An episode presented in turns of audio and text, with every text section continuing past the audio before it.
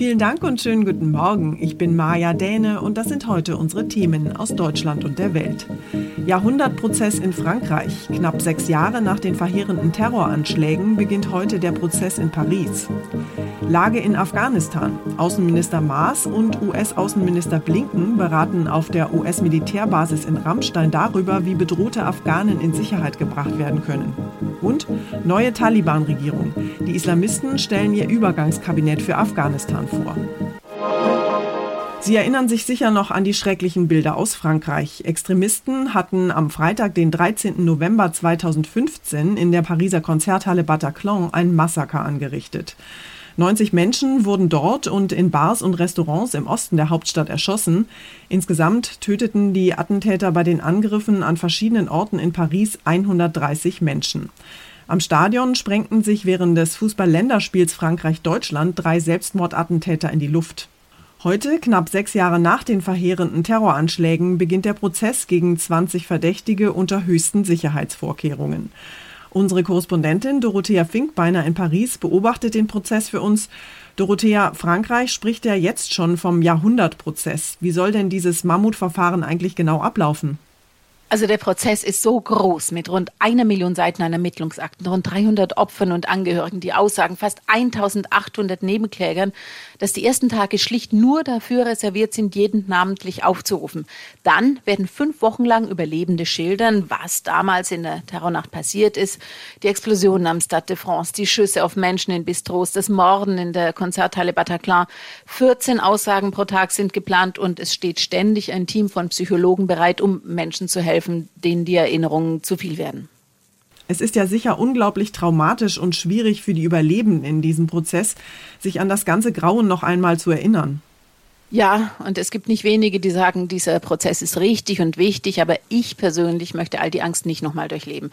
Eine junge Frau, Susi, die damals im Bataclan war, als sich die Attentäter in die Luft gesprengt haben, die noch immer die Bilder quälen, wie sie damals um sich herum die Menschen hat sterben sehen, die hat auf BFM TV gesagt, La meilleure manière pour moi de pas le subir, die beste Art, diesen Prozess durchzustehen, ist für mich, mich fernzuhalten. Das bringt doch alles nichts.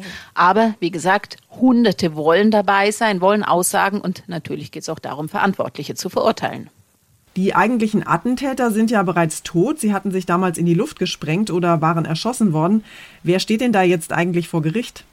Es sind insgesamt 20 Verdächtige, vor allem Leute, die bei der Planung geholfen haben, bei der Beschaffung von Autos oder Waffen, schlicht jeder, der irgendwie auch nur am Rande beteiligt war. Und es steht auch Salah Abdeslam vor Gericht, der wohl zu dem eigentlichen Terrorkommando damals gehört hat, mit von Belgien aus nach Paris gefahren ist, hier aber seinen Sprengstoffgürtel, warum auch immer, ausgezogen hat und sich nicht in die Luft gesprengt hat. Genaueres aber weiß man nicht, weil er in all den Jahren hier im Gefängnis nichts erzählt hat. Vielleicht bringt der Prozess ja mehr ans Licht, er soll bis mindestens Mai dauern. Dankeschön, Dorothea, nach Paris. Außenminister Maas trifft heute seinen US-Amtskollegen Blinken auf dem US-Luftwaffenstützpunkt Rammstein in Rheinland-Pfalz.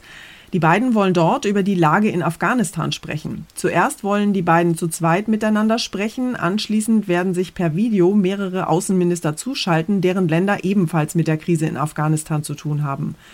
Die USA und Deutschland versuchen auch nach dem Ende der militärischen Evakuierungsmission weiter, Menschen aus Afghanistan in Sicherheit zu bringen. Die militanten Islamisten haben inzwischen im ganzen Land die Macht übernommen. Die USA und Deutschland waren die beiden größten Truppensteller des internationalen Militäreinsatzes in Afghanistan. Nun versuchen beide Länder weiter, Menschen außer Landes zu bringen, die sich von den Taliban bedroht fühlen. Der Militärstützpunkt Ramstein spielt dabei eine wichtige Rolle. Blinken hatte zuvor das Golfemirat Katar besucht. Über das arabische Land waren Zehntausende Afghanen ausgeflogen worden. Die USA verhandeln weiter mit den Taliban über die Evakuierung weiterer Menschen mit Charterflügen. Tina Eck, Washington. Und wir bleiben noch beim Thema Afghanistan. Die Taliban haben inzwischen einen Teil ihrer Übergangsregierung vorgestellt. Sie hatten ja immer wieder betont, dass sie eine Regierung nicht nur aus ihren eigenen Mitgliedern bilden werden. Mit den ersten Besetzungen werden sie dieser Ansage allerdings nicht gerecht.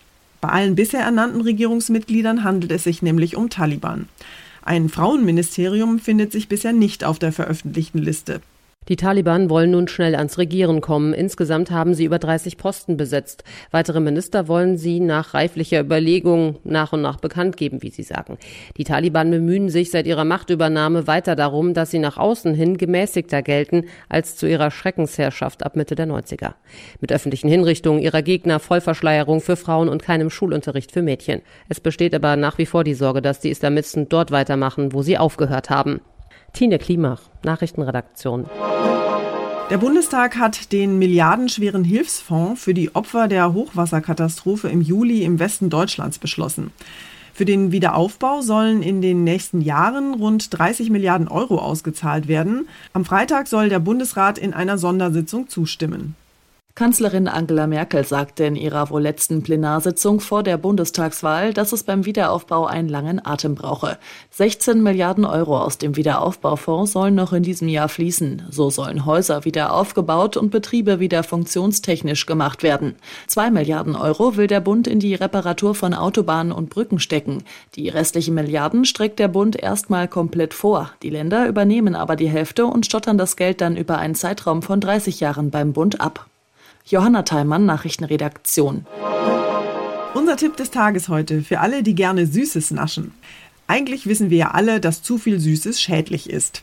Zu viel Zucker ist schlecht für die Zähne, schadet der Gesundheit und macht auch noch dick.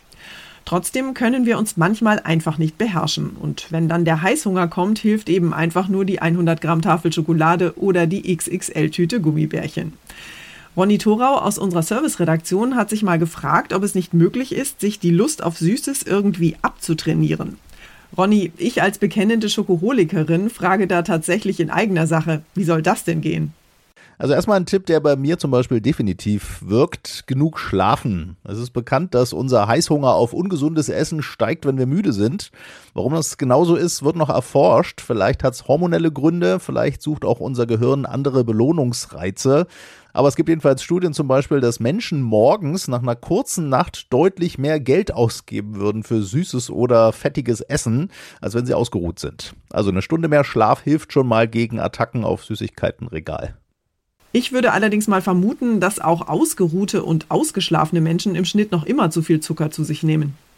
Ja, das ist sicher so. Und das ist ein Gewöhnungseffekt, sagen Ernährungsexperten, wie eine Sucht eigentlich. Und dazu kommt ja, dass oft versteckt in Lebensmitteln viel Zucker drin ist.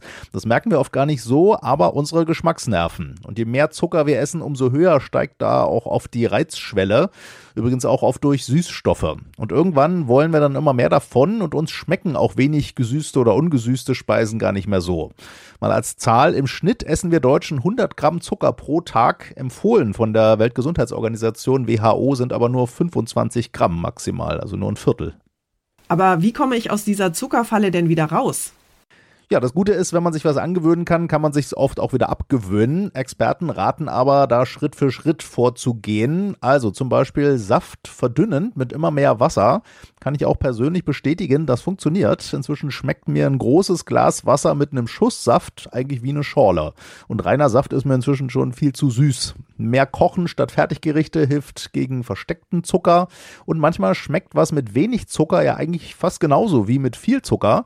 Apfelmark statt Apfelmus zum Beispiel. Also da braucht man sich im Supermarktregal nur ein paar Zentimeter weiter bewegen. Apfelmark statt Gummibärchen kann ich ja mal versuchen. Dankeschön, Ronny. Und zum Schluss nehmen wir Sie mit ins Raumschiff Enterprise zu Captain Kirk und Commander Spock. Heute, vor genau 55 Jahren, flog die Enterprise nämlich erstmals über die US-Bildschirme und viele Fans feiern den Tag heute deshalb als offiziellen Star Trek-Tag stilecht mit Laserpistole und Vulkanier-Spitzohren. Viele technische Ideen aus der ersten Star Trek-Folge sind heute übrigens längst Wirklichkeit. Die Kommunikatoren der Enterprise Crew zum Beispiel heißen heute schlicht Smartphone und stecken bei uns Erdlingen praktisch in jeder Hosentasche. Wir haben den Physiker und Science-Fiction-Experten Sascha Vogel mal gefragt, ob sich Ingenieure und Forscher vielleicht einfach heimlich Serien wie Star Trek anschauen um dann Science-Fiction-Hightech gezielt nachzubauen. Ja klar, also Science-Fiction ist ein ganz großer Antrieb äh, in dem, was man so tut auch. Ich würde behaupten, hätte es damals den Kommunikator nicht gegeben, weiß ich nicht, ob wir jetzt schon Smartphones hätten. Also Es sind natürlich Ideen, die man erstmal generiert und dann überlegt man sich, was müsste man denn tun, um das wirklich Realität werden zu lassen. Und da ist Science Fiction natürlich ein ganz großer Einfluss in die Wissenschaft, aber natürlich auch umgekehrt. Also wenn man sich anguckt, was Wissenschaft jetzt schon kann, ist das teilweise auch äh, Inspiration für Science Fiction für die nächsten Jahre. Na, dann sage ich mal, beam me up, Scotty. Das war's von mir für heute. Ich bin Maja Däne und wünsche Ihnen einen guten Start in den Tag. Tschüss und bis morgen.